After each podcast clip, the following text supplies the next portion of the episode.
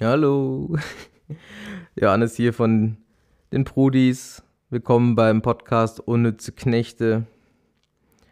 Wieder zu unserer kleinen Serie über das Glaubensbekenntnis.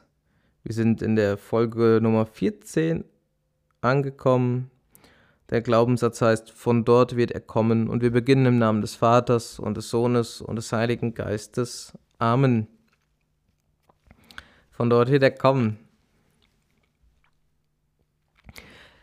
Normalerweise haben wir ja so von dieser zeitgeistigen Seite her Probleme mit so Glaubenssätzen.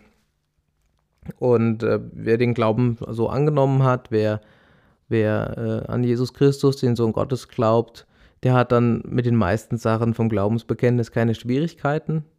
Also ich sag mal, der, der entschiedene Christ. Ähm, aber dieser Glaubenssatz, von dort wird er kommen, das ist etwas, was selbst bei denjenigen, die entschieden sind, oft heruntergefallen ist. Von dort wird er kommen, ist eine ganz wichtige Sache. Ähm, warum wurde es fallen gelassen? So, ähm, selbst bei den, bei den Frommelüd, bei den, die äh, eifrig sind im Glauben, warum wurde das fallen gelassen? Das kommt von den, von den Theologen, die ähm, gesagt haben, Paulus hat diese Naherwartung, dass Jesus kommen wird, ähm, gehabt und die hat sich als falsch herausgestellt.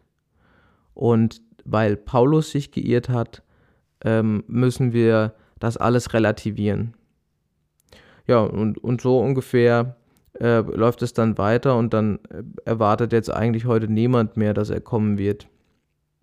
Und das ist sehr, ähm, ja, ich wollte jetzt sagen schade, aber das ist mir zu betroffen. Das ist äh, schlecht, das ist nicht gut. Denn die, die Erwartung ist was ganz Zentrales für den Glauben. Ähm, hat der Mensch Sehnsucht nach dem Reich Gottes? Habe ich Sehnsucht nach dem Reich Gottes? Erwarte ich, dass er kommt? Jesus spricht von seiner Wiederkunft in Gleichnissen. Er redet nicht direkt darüber. Und ein, ja, die, die, die großen Gleichnisse finden wir in, in Matthäus 25. Da haben wir dieses Gleichnis von ähm, den klugen Jungfrauen. Es waren mal zehn Jungfrauen. Fünf davon waren klug und die anderen fünf waren schlät, die waren blöd, die waren naiv. Und die Jungfrauen haben auf die Ankunft des Bräutigams gewartet. Der Bräutigam hatte sich angekündigt, er wird in der Nacht kommen, aber wann genau weiß niemand. Und dann haben die klugen Jungfrauen sich vorbereitet darauf und haben Öl für ihre Lampen mitgebracht. Und die blöden Jungfrauen, die haben kein Öl mitgenommen. Und die Nacht schreitet dann voran. Sie warten auf den Bräutigam und dann gehen bei den Blöden die Lampen aus. Und dann wollen die Blöden zu den Klugen kommen und fragen, äh, ja, äh, also können wir von euch da mal äh, Öl haben? Und die sagen, äh, nein, wenn wir jetzt euch Öl geben, dann reicht es für uns auch nicht mehr. Ihr hättet euch vielleicht mal vorbereiten sollen. Und naja, dann versucht mal jetzt euer Glück und dann zieht mal aus, besorgt mal euch irgendwo Öl.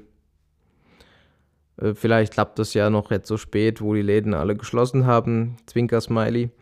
Und ähm, ja, dann gehen dann die äh, blöden Jungfrauen betröppelt weg auf der Suche nach Öl. Und siehe da, es kommt der Bräutigam und äh, fünf Jungfrauen fehlen. Und die, die Öl hatten, die ziehen dann mit dem Bräutigam zusammen in den Hochzeitssaal, um dort die Hochzeit zu feiern. Die Tür wird verschlossen, ne, ähm, Wen, wer zu spät kommt, den bestraft das Leben. Und Dann kommen dann die, die fünf Blöden, die haben irgendwo Öl aufgetrieben, kommen an und hm, merken, oh, Zug abgefahren. Na, dann gehen wir jetzt mal zur Party-Location und klopfen da mal an. Und dann klopfen die an. Und was ist die Antwort? Ich kenne euch nicht. Ja. Ich kenne euch nicht. Ähm, wer zu spät kommt, der wird nicht mehr eingelassen. Die, die nicht vorbereitet sind, werden nicht eingelassen. Und so ist es mit der Wiederkunft Christi. Ein anderes Gleichnis ist, ist auch im gleichen Kapitel, auch in 25, das Gleichnis von den Talenten. Ne? Also da ist ein, ein äh, reicher Mann, der hat lauter Knechte, die er einsetzt ähm, über Geld, was er denen gibt, nämlich Talente, Silber, und gibt jedem da eine unterschiedliche Menge an, an Kohle, an Zaster und sagt, hier, ich gehe jetzt auf eine Reise, wenn ich wiederkomme, ne, dann will ich das wieder haben. Ne, mit, äh, mit einer Rente, also mit, mit, mit, mit, mit mehr davon, das soll mehr werden. Ne? Also ihr kriegt jetzt das Zeug und ihr arbeitet damit und am Ende kriege ich dann meinen mein Zinsen davon. Ne? Und der reiche Mann macht sich dann, der König macht sich auf in ein fremdes Land und äh, ja, dann gehen die Knechte an die Arbeit und eines Tages kommt er wieder, der König. Und dann zeigen dann die Knechte vor, was sie damit gemacht haben. Und der eine hat sein, hat gut, gut gewirtschaftet und der kriegt dann also das Doppelte, wird über mehr eingesetzt und das ist bei allen so, dass alle mehr kriegen, die gut gewirtschaftet haben. Nur der eine, der nur ein Talent hatte, der sagt also, äh, ich hatte Angst, ich weiß, du bist ein strenger Herr, du bist ein strenger Richter und äh, damit ich das eine wenigstens nicht verliere, habe ich es mal vergraben, sicherheitshalber, damit ich dir es dann also zurückgeben kann, ohne ähm, Probleme. Also nicht, dass da was verloren geht. Und dann sagt dann der, es ist ein Herr, äh, Junge, äh, wenn du schon weißt, dass ich streng bin, dann hättest du wenigstens zur Bank bringen können, da gäbe es noch was drauf, aber nicht mal das hast du gemacht und so, ich schmeiß dich jetzt raus. Ja, so, so wird es sein, wenn der König wiederkommen wird, wenn der Herr wiederkommen wird, wenn der Bräutigam wiederkommen wird. So diese Wiederkunft Christi, darüber hat er in Gleichnissen geredet. Es gibt auch noch mehr äh, verstreut über die Evangelien.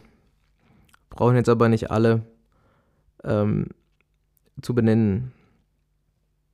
Ähm, es gibt aber was ganz Wesentliches hierbei, nämlich, dass das Leben eine Richtung hat, dass das Leben auf eine Erwartung hingeht.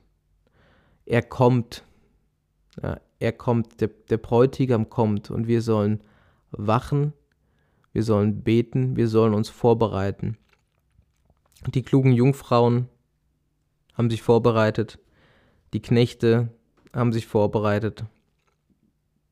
Und die, die das nicht getan haben, die gehen leer aus.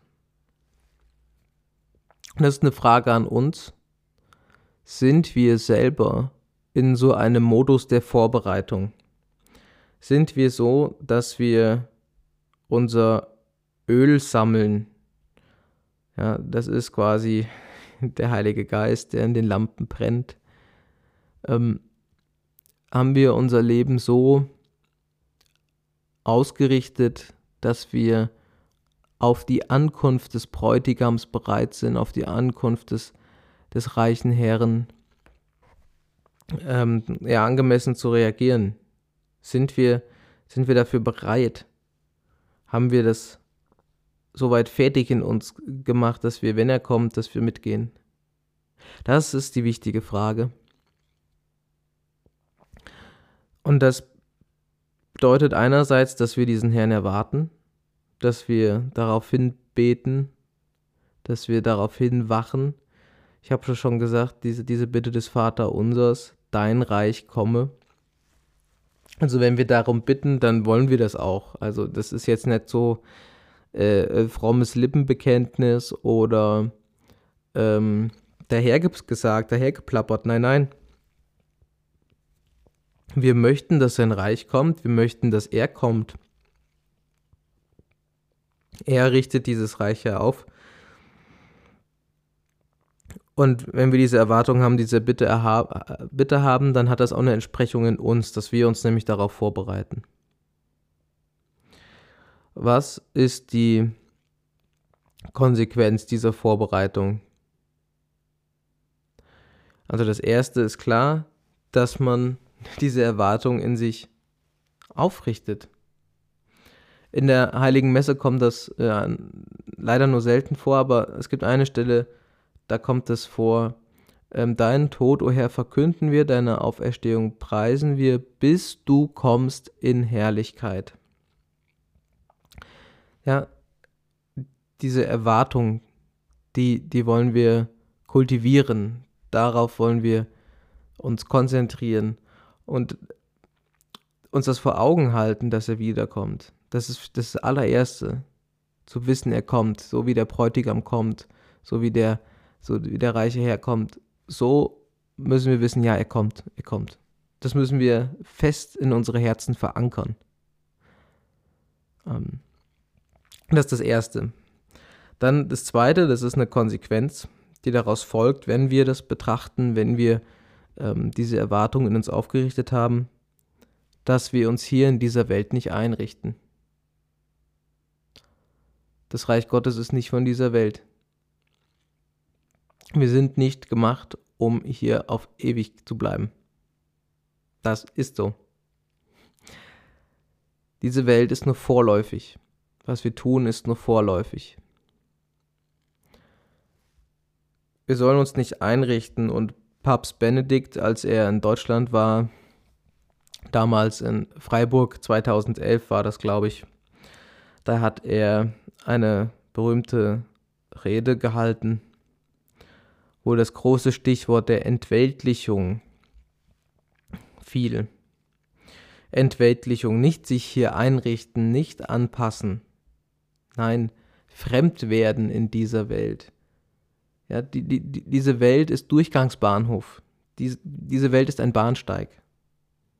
Diese, diese Welt ist kein, ist kein ähm, Zielort. Wir sind hier noch nicht am Ende. Wir sind hier ja, er ist erst noch am Sprungbrett. Wir sind auf dem Sprung. Und das bedeutet auch, dass man diese Dinge, die hier sind, nicht absolut setzt. Sie haben keine absolute Bedeutung, keinen absoluten Wert.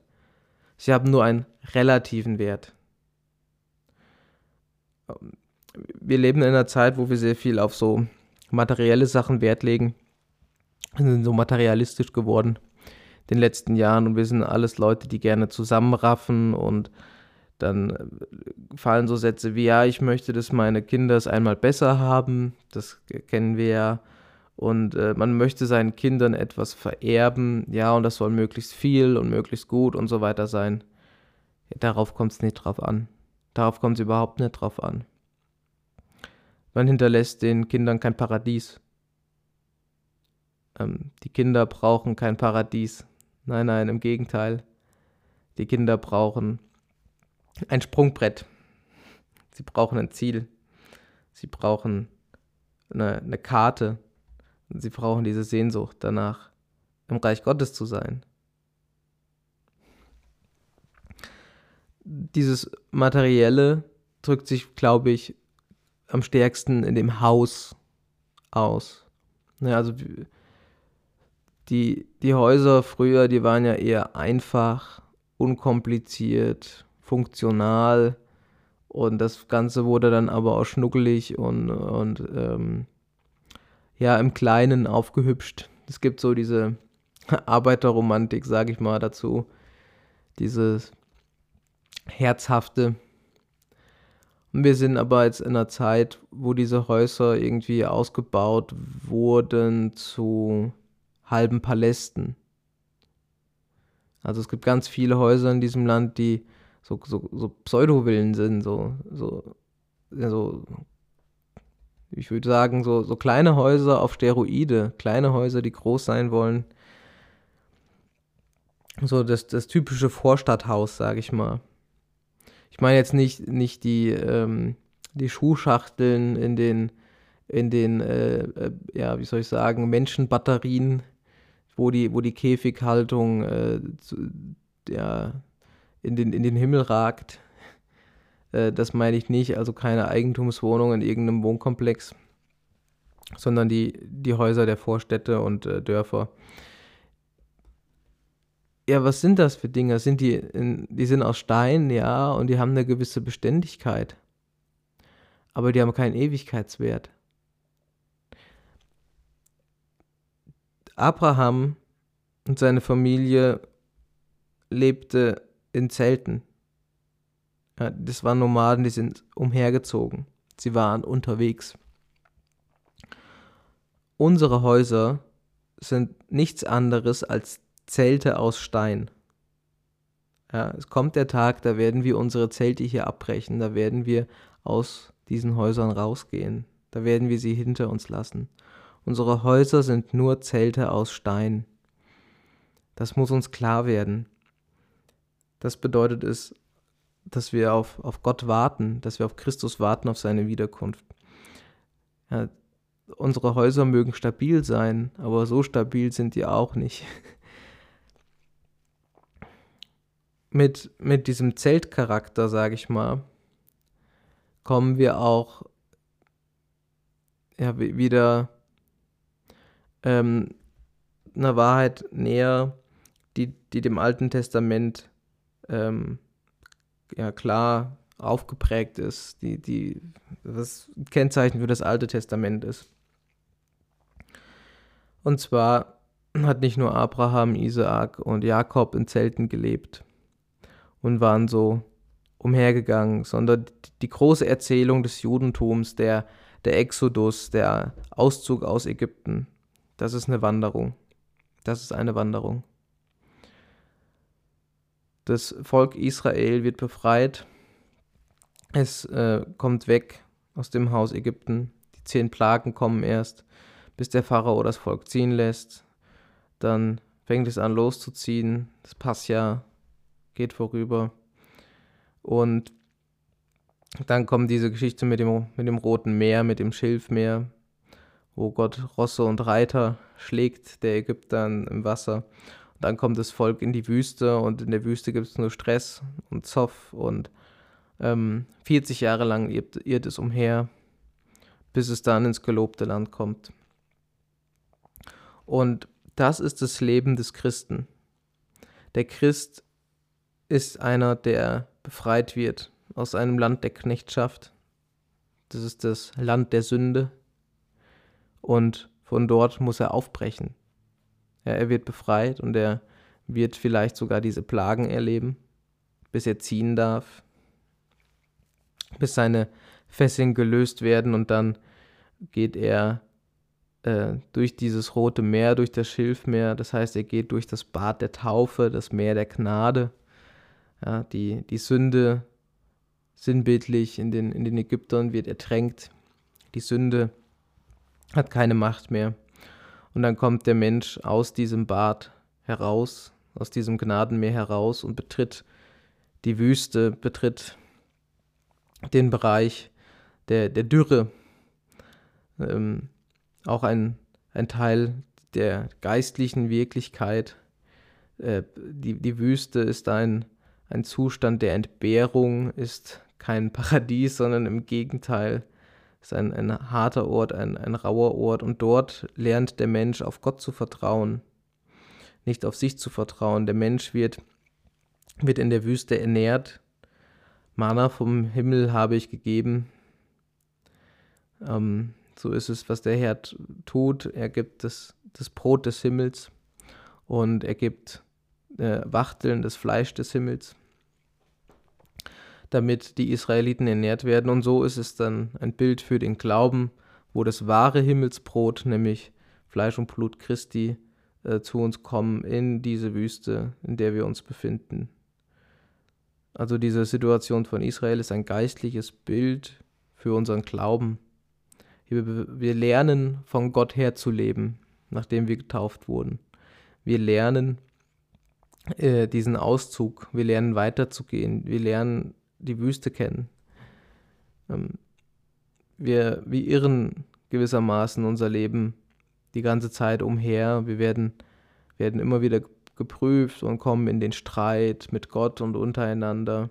Wir lernen die Gebote kennen, wir fallen von den Geboten ab und es wird alles wieder aufgerichtet und dann lehnen wir uns wieder auf und nach und nach lernen wir dann auf Gott zu vertrauen. Wir lernen von ihm her zu leben. Und das ist die Zeit der Wüste. Wenn wir, wenn wir das gelernt haben, wenn wir den Weg des Glaubens gelernt haben, das, was wir dann Nachfolge nennen, dann kommt der, der nächste Schritt, der nächste Schritt, der, der Einzug dann in das Paradies, der Einzug in das gelobte Land, in das Land der Verheißung, das Gott uns geben wird, und das ist dann das Reich Gottes. Das ist wirklich das Reich Gottes. Und so ist dieser Exodus des Volkes Israels ein, ein ganz großes Bild, eine ganz große Erzählung für unser Leben. Und äh, das ist äh, einerseits eine Wanderschaft, aber religiös gesagt, in religiöser Sprache reden wir von der Pilgerschaft. Der Mensch ist Pilger. Er ist aufgebrochen von der Knechtschaft.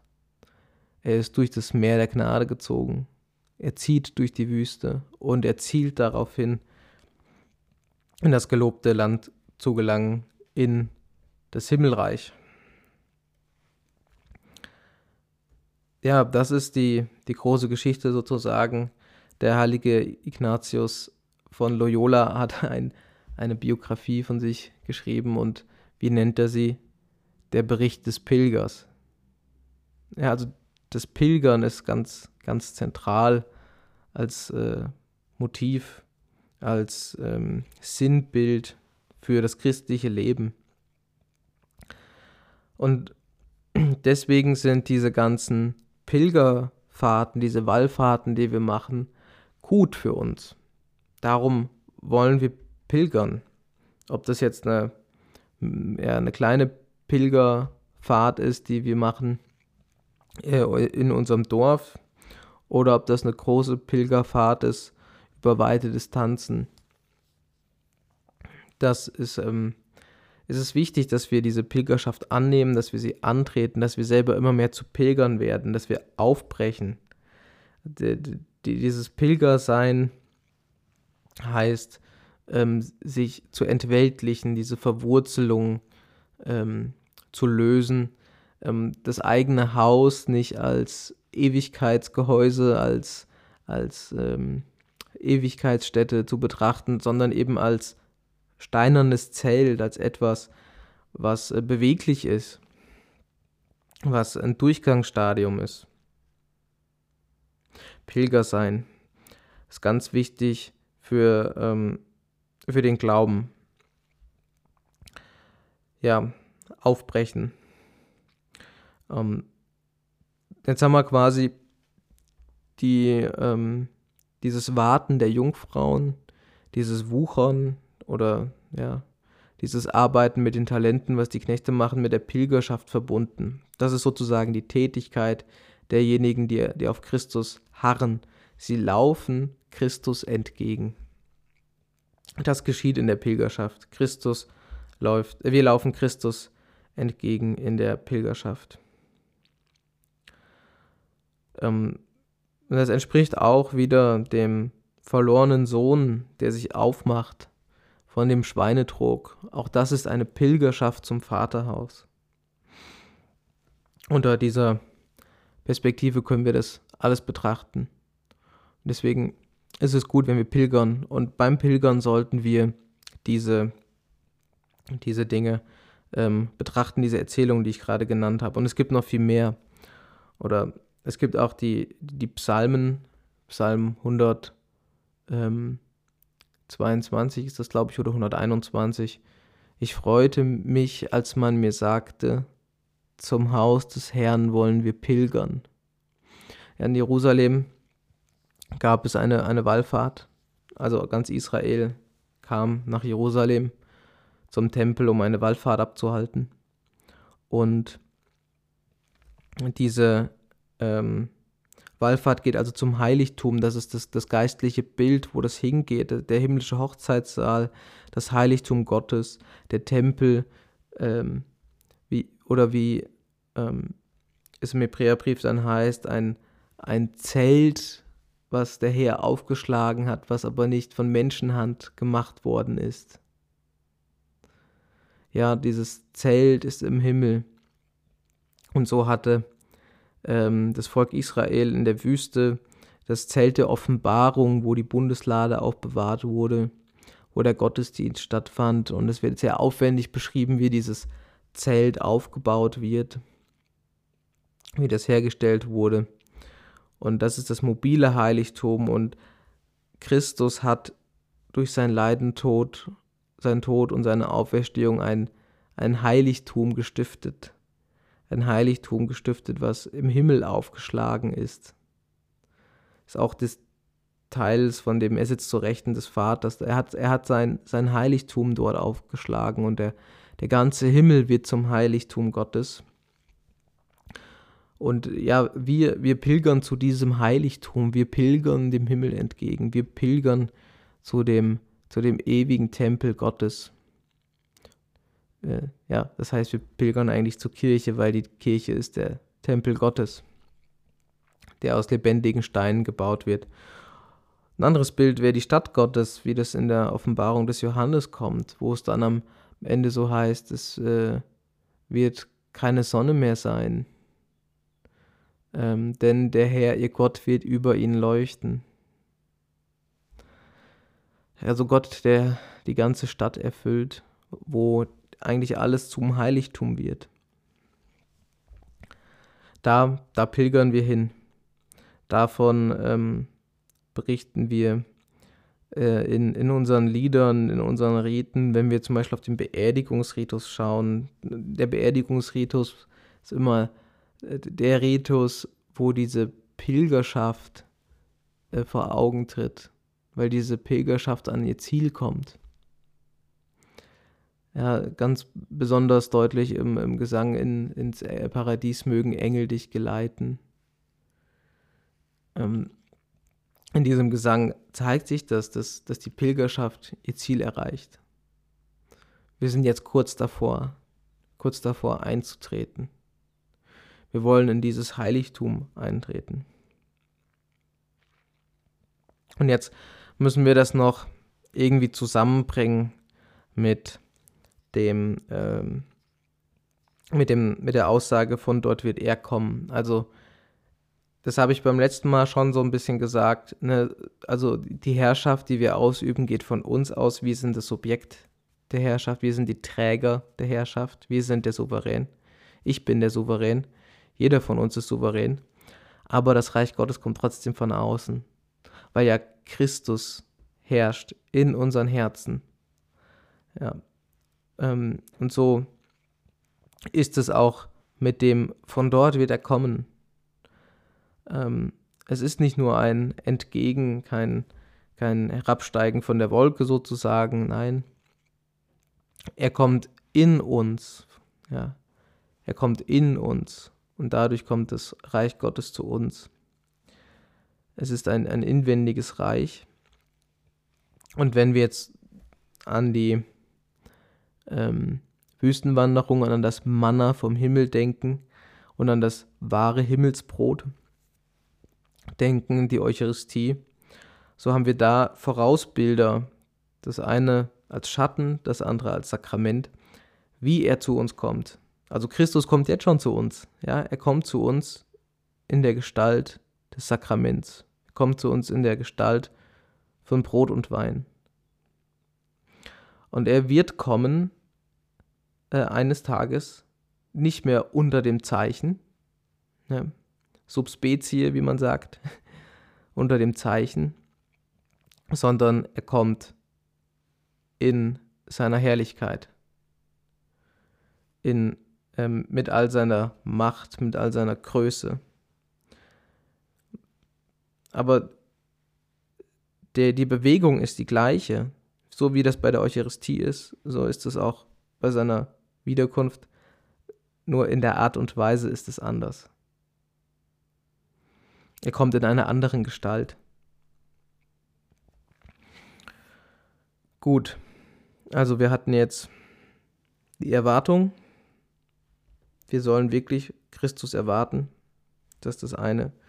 Das zweite war die, die Mobilisierung des Lebens sozusagen, also die Pilgerschaft, dass das Leben ähm, zu was Vorläufigem wird, dass wir es nicht absolut setzen, dass wir aufbrechen, uns auf den Weg machen.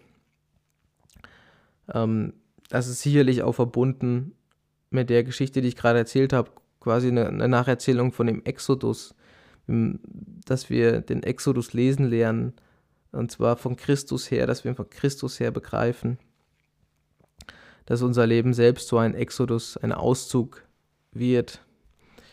Ähm, ja, eben diese gewaltige Pilgerschaft, die im, im Himmel endet. Ähm, jetzt noch die Frage, was können wir noch, noch praktisch tun? damit uns es klarer wird. Ähm, ja, dieser Teil Entweltlichung ist irgendwo klar. Das heißt, Dinge loslassen. Dinge loslassen. Dinge, die uns wertvoll sind, die wir für unverzichtbar halten, die für uns wie in Stein gemeißelt sind, dass wir da die Hand öffnen und es weggeben können quasi ähm, den Reichtum, den wir für so wichtig halten, relativieren, den wir ihn weggeben zum Beispiel. Das wäre eine Form. Der, der Pilger hat ja einen Pilgerrucksack und in diesem Rucksack ähm, ist nur begrenzt Platz. Und das ist eine gute Frage, was, was nehmen wir denn eigentlich auf unsere Pilgerschaft mit? Und wenn wir in dieser Pilgerschaft alles Mögliche mitnehmen wollen, dann werden wir es nicht schaffen, weil das Gewicht zu schwer ist. Man braucht leichtes Gepäck. Der Christ hat ein leichtes Gepäck. Sein Gepäck ist das Kreuz. okay. Aber ähm, wie Jesus sagt, dass, äh, die Last äh, ist nicht, der, der, das Joch, äh, was er denen auflegt, die, die ihn lieben, ist nicht drückend und seine Last ist leicht. Ja, das, das Joch Christi, das, das heilige Kreuz, ist nicht drückend. Ähm, das können wir stemmen und der, der Rucksack, den wir anhaben beim Pilgern, ist eigentlich das, das heilige Kreuz. Das tragen wir auf unserem Rücken. Und äh, die, Art und Weise, wie wir diesen Rucksack anziehen, diesen Pilgerrucksack, ist, dass wir alles, was wir haben, zum Kreuz bringen. Dass wir es zum Kreuz führen, dass es kreuzförmig wird, dass unsere Dinge kreuzförmig werden. Und äh, dann können wir schauen, ist das jetzt Ballast? Hilft das mir oder hilft es nicht? Wir müssen da lernen, loszulassen. Hm. Wenn wir zu viel mitnehmen wollen, dann werden wir es nicht schaffen. Dann werden wir bei dieser Pilgerschaft ähm, ja, zugrunde gehen, zusammenbrechen. Das hat das Volk Israel so erlebt. Insbesondere dieser Ruf, ähm, den, der an Mose dann gerichtet wurde. Mose, was willst du eigentlich? Du hast uns hier in die Wüste geführt, um uns, äh, ja, damit wir hier verrecken, damit wir umkommen damit wir hier verhungern. Lasst uns zurückgehen zu den Fleischtöpfen Is äh, Ägyptens. Wir hatten dort alles. Zurück zu den Fleischtöpfen Ägyptens. Das ist ja Teil, Teil unserer inneren Dynamik, dass wir wieder zurückfallen, die Pilgerschaft abbrechen, dass wir das nicht aushalten. Und das hat damit zu tun, dass uns das Gepäck zu schwer wird, dass wir meinen, wie dass wir verhungern, dass wir verdursten dass wir noch nicht gelernt haben, auf Gott zu vertrauen. Und das lernen wir, indem wir die Sachen Gott geben. Der Schritt, die Dinge Gott zu geben, in Gottes Hand zu legen, sie ihm anzuvertrauen, sie kreuzförmig zu machen. Das ist der Weg, wie wir dann auch diesen Weg bestehen und durchhalten können. Zu vertrauen, dass Christus uns alles gibt, was wir brauchen auf unserem Weg. Wesentlicher, wesentlicher Aspekt. Wenn wir das nicht tun, dann wird keiner den Glauben aushalten. Das ist etwas, das hat Chesterton mal bemerkt. Ich komme ja immer wieder auf ihn zurück. Ähm, Chesterton war einer, der war immer so in der Diskussion mit, mit Leuten seiner Zeit, er war ja Schriftsteller und äh, man hat da sehr viel diskutiert, auch über das Christentum. Und da wurde dann also gesagt, ähm, davon berichtet er, ähm, man hat also das Christentum probiert und es für ähm, leicht befunden, für zu leicht befunden. Und ähm, es äh, müsste da noch mehr sein. Das, da ist noch, das ist noch nicht vollständig. Da, das ist äh, bedürftig. Der, das Christentum ist bedürftig. Ähm, und Chesterton sagt dann, wenn ich mir die Leute anschaue, die, die behaupten, dass das Christentum noch bedürftig ist, dann erkenne ich nicht, dass es bedürftig ist, sondern dass die Leute gar nicht das Christentum probiert haben, dass die Leute den Glauben gar nicht pro probiert haben. Und warum nicht? Weil es nämlich viel zu schwer war. Ja, also die Leute haben erkannt, Christsein ist verdammt schwer. Nach diesem Weg zu leben ist ziemlich hart. Und weil sie das nicht aushalten, sagen sie, nein, es war ja leicht und äh, das ist noch nicht, nicht gut genug und deswegen muss ich das nicht machen. Nee, so ist es nicht. Ähm, der, der Weg in die Wüste ist ein schwerer Weg. Der Weg der Pilgerschaft ist ein schwerer Weg und er ist nur leicht mit Christus. Ohne Christus ist der Weg schwierig. Und daher ist diese Sehnsucht, ähm, diese Last von sich zu, zu werfen, das Kreuz wegzuwerfen, zurück zu den Fleischtöpfen Ägyptens zurückzulaufen. Also wir müssen lernen, äh, auf dem Weg zu bleiben, das ist vielleicht das Schwierigste. Es gibt so viele Verlockungen in unserer Zeit, die uns andere Heilsversprechen geben, wo andere Erwartungen geweckt werden, Dinge, die mit diesen Fleischtöpfen zu tun haben. Dass äh, das Leben aus, ähm, Entschuldigung, wenn ich so, so sage, Saufen, Fressen, Ficken besteht. Ähm, also quasi ähm, die Dimensionen, die das Tier charakterisieren, ähm, dass der Mensch vertiert. Da haben wir ganz viel in unserer Zeit. Und das sind Verlockungen, die uns immer von dem Weg abbringen. Und das lernen wir dann im Neuen Testament, wenn Jesus vom Teufel versucht wird in der Wüste. Ja, als Jesus Hunger hatte, dann, dann ist die Versuchung, dass er doch aus den Steinen Brot machen solle. Aus den Steinen Brot ist natürlich eine große Versuchung. Es ist äh, die Versuchung überhaupt, ähm, ja, dass die ganze Welt einfach nur satt wird, nur körperlich satt wird. Und wenn, wenn alle körperlich satt sind, dann ist die Welt erlöst. Nein, so ist es nicht. Das Reich Gottes besteht nicht in, in äh, Essen und Trinken, wie Paulus sagt. Ähm, also das sind so Versuchungen, die uns von der Pilgerschaft abbringen. Und das muss jetzt nicht unbedingt ähm, das äh, gute Restaurant sein, wo wir uns drin verlieren und unseren Gaumenfreuden nachgehen. Nein, es gibt ganz viele solcher Sachen, die unsere niederen Beweggründe, unsere niedere, niederen Teile der Seele ansprechen. Und darin können wir uns verfangen. Und äh, das sind Dinge, die uns von der Pilgerschaft abbrechen, dass wir dann nicht mehr zum Heiligtum pilgern, sondern zum äh, Waldstadion. äh, wie heißt das heute? Ich glaube, nach irgendeiner Versicherung benannt.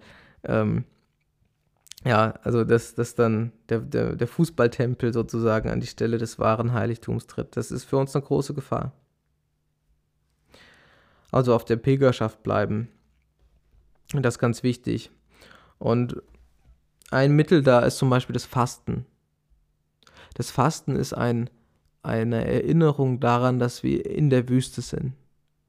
Dass wir äh, ja da sind, um zu lernen, dass wir frei werden wollen, dass wir aus dieser Knechtschaft raus müssen, dass wir lernen wollen, durch diese Zeit zu gehen. Fasten ist ein ganz starkes Mittel der Pilgerschaft und Fasten ist der Weg in die Freiheit, ähm, in die Freiheit Gottes, dass, dass eben gerade diese niederen Teile der Seele, ähm, die von ja, geschlechtlicher Lust, von äh, Gaumenfreuden, von äh, ja, Sensationsgier und so weiter getragen wird, dass diese Dinge wegfallen, dass die keine Macht mehr haben, dass die unschädlich werden, dass der Mensch die Herrschaft über diese Dinge erlangt. Das ist äh, der Weg in die Wüste, der Weg der Umkehr. Das ist ähm, die Art und Weise, wie wir in unserem Pilgern stark werden. Deswegen ist die Fastenzeit auch eine Wüstenerfahrung. Deswegen ist die Fastenzeit ein Weg des Pilgers. Das ist eine gute Sache. Ähm, also Fasten, Fasten ist dann eine wunderbare Sache. Ähm, natürlich, das, das Pilgern selbst, das habe ich schon erwähnt. Eine Wallfahrt machen. Vielleicht auch eine größere Wallfahrt machen. Und da meine ich als Wallfahrt also wirklich eine Wallfahrt. Nicht irgendwie, äh, ja, die, die Formel alt, wo quasi alles mechanisiert wurde, ähm, wo man dann mit einem Bus irgendwo hingekarrt wird. Ähm, das ist doch kein Pilgern. Also das ist, äh, ich muss das mal vergleichen mit der Zugspitze. Es gibt äh, die Möglichkeit, mit der Gondel hochzufahren oder es gibt die Möglichkeit, die Zugspitze hochzulaufen. Ja, um, um diesen Unterschied geht's. Ähm, wir sind heute so äh, Touristen geworden und also der, der Bergsteiger, der besteigt Berge. Und jemand, der die Zugspitze mit der Gondel hochfährt, der ist kein Bergsteiger, sondern der ist ein Tourist. Wenn man jetzt aber so tut, als würde man die Zugspitze bestiegen haben, obwohl man ja eigentlich mit der Gondel hoch ist, das ist dann, dann betrügt man sich selbst. Und so ist das auch beim Pilgern. Also Pilger ist derjenige, der wirklich pilgert, der sich auf den Weg macht, der Entbehrungen hat, der sich um sein Gepäck bemüht. Der Pilger, also derjenige, der, der also da mit einem äh, Reisekleiderschrank unterwegs ist, äh, den am besten noch andere Leute, die bezahlt werden, für einen tragen. Derjenige, der dann ähm, keine, keine Anstrengung hat, sondern äh, motorisiert von A nach B gekarrt wird, ähm, der ist kein Pilger. Das ist totaler Quatsch. Das ist jemand, der ja, der ist Tourist, das ist ein religiöser Tourist. Religiöser Tourismus. Und das muss man unterscheiden. Ich denke, das ist ganz wesentlich, ähm, dass wir das wieder entdecken, dass wir aufhören, religiöse Touristen zu sein. Es gibt ja vor allem diese Wallfahrtsorte. Fatima, Lourdes, Altötting, Loreto, Chenstochau wie sie alle heißen. Pilgern heißt nicht, dort einfach hinzufahren. Wie gesagt, religiöser Tourismus. Pilgern heißt, sich auf den Weg zu machen, Entbehrung zu erleben, sich über sein Gepäck Gedanken zu machen, zum Eigentlichen zu kommen. Und da haben wir vielleicht noch eine andere Dimension, denn, denn was sucht der religiöse Tourist? Wellness. Seelenwellness. Ja, er sucht eine Oase in der Wüste. Mir geht es so schlecht. Ich bin ausgepowert. Ich brauche Erholung. Also macht man eine Wallfahrt. Ja, das ist ein Widerspruch in sich. Ja, jemand, der Erholung sucht, macht keine Wallfahrt. Denn die Wallfahrt ist nur dann eine Wallfahrt, wenn es weh tut. Wenn man danach nicht erholt ist und dann eigentlich Erholung braucht. Das ist also genau entgegengesetzte Dynamik. Die Wallfahrtsorte sind keine Wellnessorte. Diese, diese Orte sind Wüstenorte. Sie sollten Wüstenorte sein. Sie sollen Orte sein, wo wir die höchste Anstrengung machen, wo wir viele Entbehrungen erleiden, wo wir dann wirklich lernen, auf Gott zu vertrauen. In dem Sinne läuft viel falsch. Wir wissen nicht, dass wir Pilger sind. Wir haben das komplett rausgenommen aus unserer Glaubenspraxis. Und diese Unterscheidung ist uns nicht klar. Deswegen habe ich zumindest keinen großen Faible für Wallfahrtsorte. ähm, ich bin da sehr, sehr distanziert gegenüber und ich habe nicht den Eindruck, dass dort das passiert, was dort eigentlich passieren sollte. Ja. Wir sollten dort eigentlich innerlich völlig kaputt sein, völlig aufgerieben sein. Wir sollten hungern und dürsten, wir sollten innerlich kraftlos sein. Und dann kriegen wir nämlich das, was wir von Gott brauchen, nämlich die Nahrung des Himmels. Diese Orte sollten Orte sein, wo wir ähm, an unseren äußersten existenziellen Punkt kommen, und dann findet eine Veränderung statt. Wenn wir aber da gesättigt hinkommen, wenn wir da im, äh, ja, in die Entspannung kommen, wenn wir dort wirklich nur Oase hätten, dann könnten wir gar nichts lernen, weil wir viel zu gesättigt sind. Also dieser religiöse Tourismus, der muss aufhören. Das ist es eben nicht. Wir wollen ja lernen, klug zu sein. Wir wollen lernen, zu den klugen Jungfrauen zu gehören. Das heißt, wir müssen uns Öl kaufen. Und so Wallfahrtsorte, das müssten so Orte sein, wo man Öl kauft. Weil wir sind so Leute heute, die sich einfach zugesellen zu diesen Jungfrauen, ihre Lampen anzünden und sich keine Gedanken drüber machen, was denn in der Nacht passieren wird, wenn wir kein Öl besorgt haben. Und dann vertrauen wir darauf, dass, dass wir das Öl von den anderen kriegen. Ne? Deswegen fahren wir zu Wallfahrtsorten. Ihr anderen, ihr habt doch auch Öl, oder? Und dann funktioniert es nicht. Ne? Dann funktioniert es nicht. Also, anders gesagt, anderes Bild, was wir modern benutzen. Mein Akku ist leer. Ich mache mich auf zu Wallfahrtort XY damit mein Akku wieder gefüllt wird. Nein, das ist nicht die Aufgabe. Das ist dieses, dieser Versuch von den anderen Jungfrauen, das Öl zu klauen, das, das Öl zu borgen. Das funktioniert so nicht. Wir müssen lernen, ähm, selber vorzusorgen. Und die Wallfahrtsorte sind Teil unseres Ausharrens, Teil unseres, unserer Erwartungen auf den Bräutigam. Also wenn wir kluge Jungfrauen geworden sind, dann haben die, diese Wallfahrtsorte ihren Zweck erfüllt. Wenn wir weiter blöd bleiben, brauchen wir keine Wallfahrtsorte. Gut, ja. Fasten, Wallfahrten beten natürlich, insbesondere diese Stellen, die ich benannt habe, betrachten in der Lesung der Heiligen Schrift,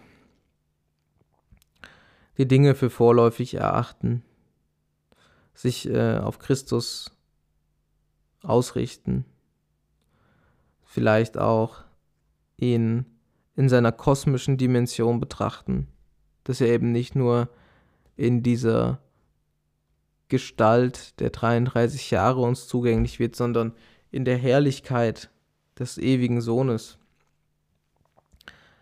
Ähm, da kann ich eine Buchempfehlung ähm, aussprechen und zwar äh, C.S. Lewis, der große äh, englische Schriftsteller, ähm, Professor für Literatur der ähm, hatte, hatte da einen Bekannten, äh, der hieß Sheldon Van Orken Und er und seine Frau, die, die hatten immer Probleme mit dem Christentum, weil sie der Meinung waren, der Gott der Christen ist doch viel zu klein. Also wir haben dieses große Universum, unendlich viele Sterne, Galaxien und so weiter. Und, und dieser große Gott, der hat nur diese eine kleine Erde besiedelt sozusagen. Das ist ja dann doch ein sehr kleiner Gott für so eine große Welt.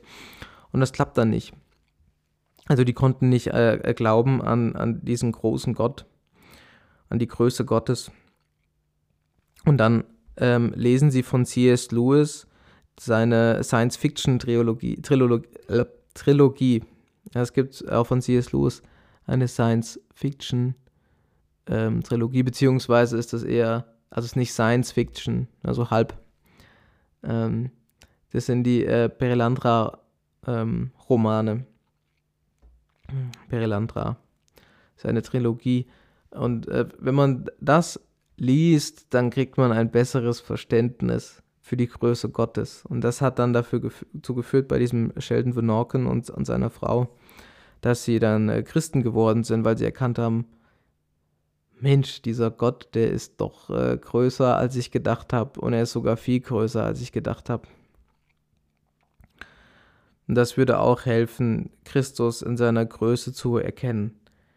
Wir haben ja den, den den großen Gott in der kleinen Hostie. Das ist das, was wir im Sakrament erleben. Es ist der große Gott in der kleinen Hostie und wir sehen nur die kleine Hostie mit unseren Augen, aber mit dem Herzen sehen wir den großen Gott.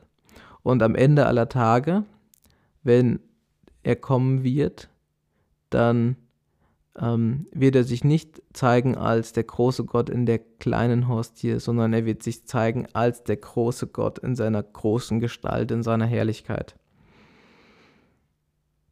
Und dafür wollen wir Augen bekommen, dass Gott wirklich groß ist, dass er zu uns kommt, dass ja, er uns entgegenkommt auf unserem Weg hinein in die Wohnung des Vaters. Und äh, werden wir Menschen, die pilgern, werden wir Menschen, die ihm entgegengehen, werden wir kluge Jungfrauen, werden wir treue Knechte vertrauen wir darauf, dass er kommen wird, halten wir uns das möglichst täglich vor Augen. Jeden Tag ein Stück mehr in die Wüste hinein, ein Stück mehr auf Christus vertrauen, bis er dann irgendwann kommt. Wir wissen nicht wann, wir wissen nur, dass er kommt. Und in diesem Vertrauen wollen wir leben. Im Namen des Vaters, des Sohnes und des Heiligen Geistes. Amen.